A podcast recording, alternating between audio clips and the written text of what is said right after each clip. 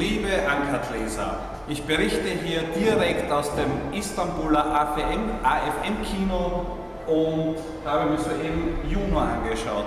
Juno, das ist ein Film über eine 16-Jährige mit, mit einem kleinen Problem, sie ist schwanger.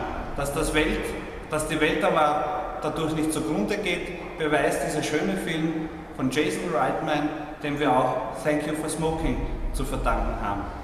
Was ist besonders in diesem Kino in Istanbul? Eine Rarität. Mitten im Film gibt es Werbung, also beachten, wenn du das nächste Mal in Istanbul ins Kino gehst.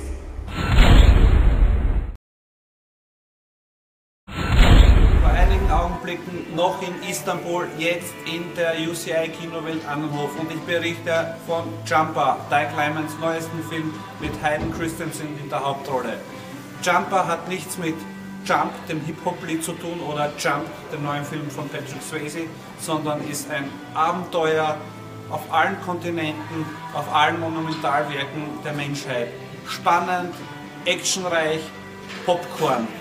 Kein intellektueller Film, aber ganz lustig zum Anschauen.